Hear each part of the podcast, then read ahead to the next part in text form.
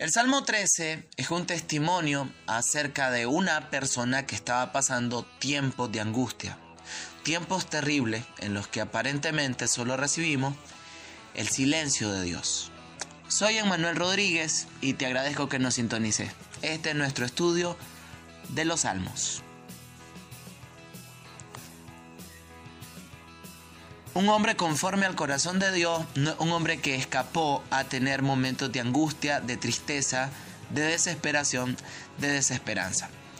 Para eso existen múltiples salmos que reflejan la tristeza en el corazón de aquel hombre.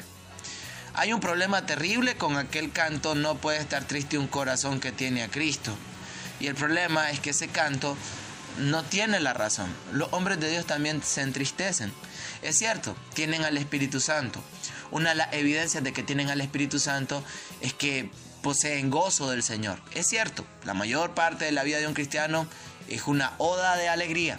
Sin embargo, estamos en un mundo caído, somos carne aún y aún tenemos que enfrentar las vicisitudes y cosas impredecibles que nos encaran a diario en la vida. Un cristiano llora, un cristiano se deprime, un cristiano guarda silencio, un cristiano se desespera, un cristiano a veces eh, pareciera no encontrar la salida. No es que tienen una armadura especial, no es que son personas eh, extraterrestres que no sienten, todo lo contrario. Son personas que enfrentan, aparte de las aflicciones normales de todo ser humano, tienen que enfrentarse a ellos mismos, enfrentarse a un sistema corrupto, controlado por un enemigo que lo odia a muerte llamado Satanás. Venir al cristianismo a menudo significa que se multiplican nuestras aflicciones, se multiplican nuestras tristezas, pero tenemos una promesa bastante firme. El Señor prometió estar con nosotros todos los días hasta el fin del mundo. Recién el día viernes, si no me equivoco, sábado, eh, se cumplió eh, un año bisiesto más. Cada cuatro años, eh, el año tiene 366 días, y entonces fue 29 de febrero. Eh, me, encontré con una nota curiosa en algún lugar que decía que la Biblia contiene 366 veces la frase no tengas miedo, no tengas temor, no te amedrente, etc. Todas las frases de ánimo donde Dios dice no tengas miedo aparecen 366 veces en la Biblia, es decir, una por cada día del año y a Dios ni siquiera se le escapó incluirla para los años bisiestos. En otras palabras, Dios promete estar con nosotros. Sin embargo, muchas veces durante la travesía el Señor guarda silencio. El profeta Sofonías nos deja ver de que cuando Dios calla, no es porque eh, eh, eh, no haya olvidado, sino porque Él calla de amor, es porque lo necesario en ese momento es guardar silencio. Sin embargo, no siempre podemos entender eso y entonces nos desesperamos. La desesperación, yo repito, es un sentimiento común, inherente a los seres humanos. Todos la pasamos en algún momento, por situaciones económicas, por situaciones matrimoniales, eh, por la pérdida de un ser amado, por una enfermedad que consume la energía y el amor de, nosotros mismos o de alguien eh, a quien amamos, etc. Son situaciones bastante difíciles, bastante complejas. Y bueno, qué bueno encontrarnos con que un hombre de Dios como David también atravesó estas situaciones y nos deja ver eh, cómo podemos salir de ella. Entonces, vámonos al Salmo 13. En el verso 1 y 2 viene el grito de desesperanza de David. Dice, ¿hasta cuándo Jehová? ¿Me olvidarás para siempre? Es decir, eh, él sentía en ese momento de silencio, en ese momento de, tristeza, de neblina, eh, que Dios se había olvidado de él. ¿Alguna vez se ha sentido de esa manera? ¿Alguna vez ha orado y pareciera que las oraciones rebotan o caen eh, en algún punto muerto? Usted empieza a analizarse, ¿será que estoy en pecado? ¿Será que qué está ocurriendo? Bueno, David enfrentó eso. Eh, ¿Hasta cuándo esconderás tu rostro de mí? Señor, no puedo ver tu rostro. Cuando en la Biblia se habla de contemplar el rostro del Señor, no en sentido literal, sino que sencillamente las circunstancias a veces te sonríen y uno dice, bueno, yo sé que esto viene del cielo, yo sé que eh, eh, esta bendición, esta puerta abierta, esta oportunidad, eh, esta persona que conocí es un regalo de Dios. Entonces, el sentido opuesto, David dice, Señor, ¿dónde está tu rostro? No, no logro leer tu mano, tu bondad, tu misericordia que te caracteriza, no la logro encontrar en medio de esta circunstancia adversa que estoy eh, enfrentando. El verso 2 dice, ¿hasta cuándo pondré consejo en mi alma? En la Biblia Nueva Traducción Viviente dice, ¿hasta cuándo tendré que luchar con la angustia en mi alma? Es decir, era algo que estaba constantemente golpeando el corazón de eh, David. Hay un proverbio eh, que dice que árbol de vida, el deseo cumplido, pero que el sueño que no se cumple, una angustia para el alma, un tormento para el corazón. Entonces eh, David está enfrentando eso, él está en búsqueda de una respuesta, pero la angustia viene como una visitante constante a atormentar el corazón de David. Habla de las tristezas del corazón cada día, está pasando un valle bastante difícil. A lo mejor usted que nos sintoniza está pasando momentos bastante críticos y se siente como David.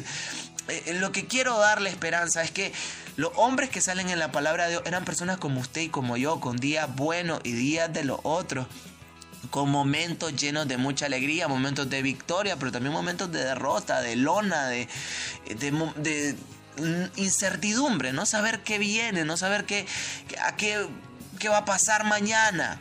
Bueno, David está pasando eso y dice, ¿hasta cuándo será enaltecido mi enemigo eh, sobre mí?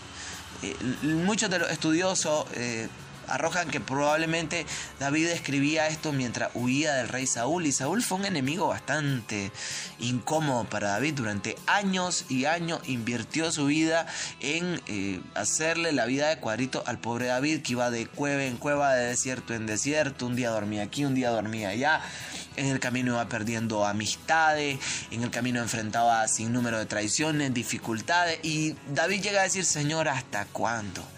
¿Hasta cuándo, Señor? ¿Hasta cuándo?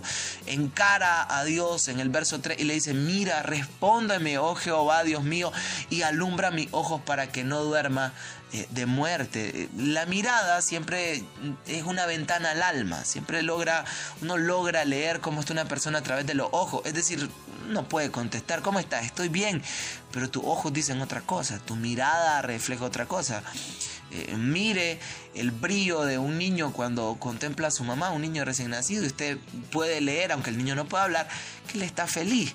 De igual manera, eh, la mirada tras, trasluce si estamos eh, cansados, pero ya no físicamente, sino en el alma. Eh, refleja aquella melancolía, aquella soledad, aquella ah, desesperanza completa. Y entonces David acude al Señor y le dice, devuélveme el brillo de los ojos. pareciera la mirada de un muerto la que tengo porque estoy realmente triste, estoy realmente pasándola mal. El verso 4 dice, eh, que no diga mi enemigo lo vencí, porque mi enemigo se alegrarían si yo resbalara. Bueno, este un, usted sabe, la Biblia eternamente válida y estamos en un mundo pues controlado por el enemigo y, las personas que viven cerca del enemigo también se alegran en el mal ajeno. Esta sociedad es terrible, esta sociedad se, alegra cuando alguien le embarga en la casa, se alegra cuando alguien pierde el empleo, se alegra cuando se dan cuenta que una pareja se divorcia, se alegran en la desgracia ajena, increíble. Muchos de los programas más famosos de la televisión son para ventilar problemas familiares ajenos y, y la gente lo sigue, la gente lo sigue, gente cristiana está viendo este tipo de, de, programas donde, donde se va a contemplar la desgracia de la vida ajena. Porque así de malicioso el ser humano le gusta estar escarbando en, ah, le engañó, ah, le pega, ah, no tienen que comer, qué terrible. Bueno, si una persona se alegra en el mal ajeno, lo único que está reflejando es que está más cerca del enemigo de nuestras almas que de Dios. Dios se alegra en el bien de los demás. Eh, Dios se alegra, eh, el amor no es egoísta, un cristiano se alegra de que su vecino prospere, procura lo mejor para los demás, desea lo mejor para los demás. Si escuchara, si, si pusieran un micrófono a las oraciones de un cristiano, te vas a dar cuenta que no ora para él tanto como ora para otros porque su corazón es generoso, dadivoso, constantemente está incluyendo a los demás que se compongan, que, se sanen, que tengan más alegría, piensan en los demás porque aman a los demás. En el lado inverso, una persona malvada, alguien que se alegra en el mal ajeno. Bueno, la respuesta de David y la respuesta que yo espero que usted tome, el camino que yo espero que usted tome, están al final, en el verso 5 y verso 6, dice, mas yo, número uno, en tu misericordia he confiado. Yo estoy triste, pero yo me aboco a la misericordia del Señor. Escúchame bien, no espere a sentirse bien para venir a la presencia de Dios. Venga así como está. Cuando usted recibió al Señor, ¿cómo vino? Lleno de pecado, lleno de suciedad, lleno de cochinada, lleno de pudredumbre. Venga así como está delante del Señor. Está triste su corazón. Venga y sea honesto con Dios y dígale, Señor, yo en tu misericordia confío. Yo me aboco a tu misericordia. Cuando David en una ocasión pecó por hacer un censo, el Señor le ofreció eh, tres opciones de disciplina, de castigo. Y al final David dijo, pues yo caigo en las manos del Señor y no en las del hombre porque las misericordias del Señor son muchas. Y David siempre se abocaba a la misericordia de Dios. Él sabía, eh, Dios no va a afligir para siempre. Dios no va a permitir que esto, esto es solo una transición, esto es un valle. Yo confío en su misericordia. Su misericordia es nueva cada mañana. Yo sé que la misericordia del Señor se va a extender hacia mí una vez más. No espere a sentirse bien para venir a la presencia de Dios. Venga a la presencia de Dios y seguramente su alma va a encontrar el reposo. A lo mejor eh, no va a recibir la respuesta que esté esperando así en un chasquido. Por ahí sí, pero lo más probable es que no. Pero aunque no reciba la respuesta, usted va a poder tener una misericordia que aunque no cambie las circunstancias, va a utilizar las circunstancias para cambiarlo a usted. A lo mejor Dios está permitiendo lo que está permitiendo en tu vida para que tus raíces de fe sean más profundas. Para que más adelante esto sea tu testimonio y sirva para inspirar a otros que van a pasar este valle que usted ahora mismo está pasando. Una de las certezas que usted tiene como cristiano es que ninguna aflicción que usted pase es en vano, sirve para tu crecimiento y para el provecho de los demás, de la iglesia.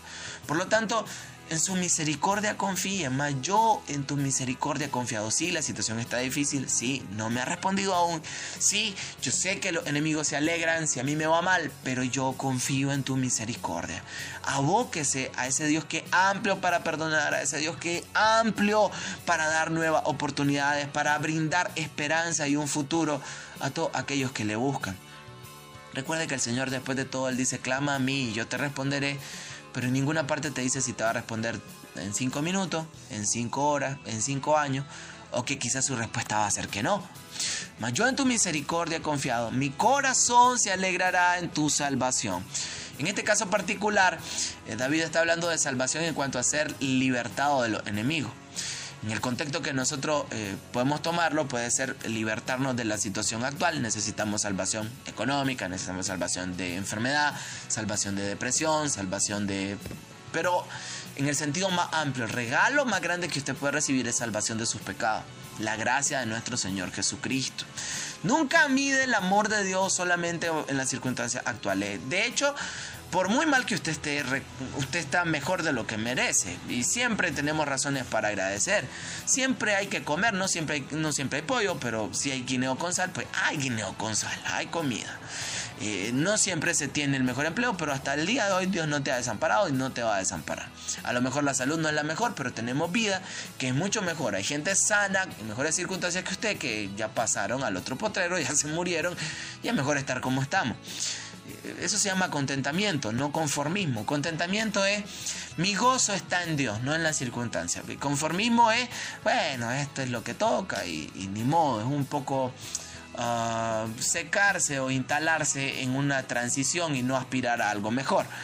El cristiano no debe ser conformista, debe estar contento, eso es diferente. Sin embargo, yo repito, para no salirme del tema, regocíjese en la salvación del Señor. Eh, cuando los discípulos volvieron y y sacaban fuera demonios y sanaban enfermos, resucitaban muertos. Jesús les dijo el verdadero gozo que deberían de tener es que sus nombres están escritos en el libro de la vida, es que ustedes son parte del plan de Dios. Así que el amor de Dios no lo mida tanto en las circunstancias actuales, sino en la cruz. En la cruz eh, Dios perdona a la humanidad, la reconcilia con Él para que todo aquel que cree no se pierda, sino que tenga vida eterna. Y puesto que existe un evangelio y hay perdón y gracia y misericordia en Jesucristo, nuestro corazón puede descansar en ello. Mi, situación no es la mejor, mis circunstancias no son las mejores, hay cosas que no entiendo, a lo mejor me siento ahí como medio perdido, pero una cosa sé, mi Señor me ama, perdonó mis pecados, soy su hijo y, sé que Él me ama y sé que Él no me va a desamparar. El verso 6, cantaré al Señor porque me ha hecho bien. Una cosa más, Él le canta al Señor en base a las glorias pasadas. Y esa es una buena, este... Uh, ejercicio, práctica para realizar en medio de circunstancias difíciles. ¿Acaso el Señor no ha sido fiel en otras, en otras situaciones? A lo mejor hasta más gruesas que las que estás pasando ahora mismo. ¿Acaso el Señor mm, no ha sido una la ocasión que un servidor pensó, bueno, se acabó, hasta aquí llegó, se acabaron los sueños, los planes, eh, pero Dios siempre a última hora, ¡pum!, salía con algo. Eh, he estado enfrentando retos económicos para hacer montar eventos y de pronto me quedan mal y cosas así, Dios siempre me resuelve. Eh, siempre. a veces yo digo, no sé cómo voy a hacer, no sé cómo voy a seguir, y Dios siempre responde. Cuando la respuesta del Señor tarde más de lo que usted espera, recuerde su misericordia pasada y recuerde que Él ha sido fiel y que Él no cambia y empiece a cantarle al Señor en medio de su situación. Una cosa es cantarle cuando eh, todo va bien y, está bien, de hecho es una acción de gracias, pero otra cosa es cantarle cuando todo va mal. ¿Te recuerda que el canto del alfarero? Eh, quiero una sonrisa cuando todo va mal, quiero tu alabanza en lugar eh, de tu quejar y quiero tu confianza en la tempestad. Entonces hagamos eso, cantémosle al Señor porque Él lo merece. Y aunque las circunstancias sean adversas, eh, Él va a volver a hacerlo. él va a ser fiel otra vez. Así pues, el Salmo 13 queda como un testimonio de que hasta los hombres de Dios pasan momentos difíciles, así que usted también los va a pasar. Pero David al final se aboca a la misericordia del Señor y decide entonarle una canción. ¿Por qué no lo hace eso? ¿Por qué no se congrega hoy? ¿Por qué no va a la casa de oración o a su cuarto? Levanta su mano y le dice al Señor, Señor, eh, no entiendo la situación, pero tú eres bueno. Mas yo en tu misericordia he confiado, mi corazón se alegrará en tu salvación cantaré al Señor porque me ha hecho bien. Este Emanuel Rodríguez, muchas gracias por este espacio, muchas gracias por tu atención. Ya sabes, puedes seguirnos en las redes sociales, estamos en Facebook, YouTube, Spotify, no sé cómo se dice. Pero bueno, eh, nos vemos pronto. Bye.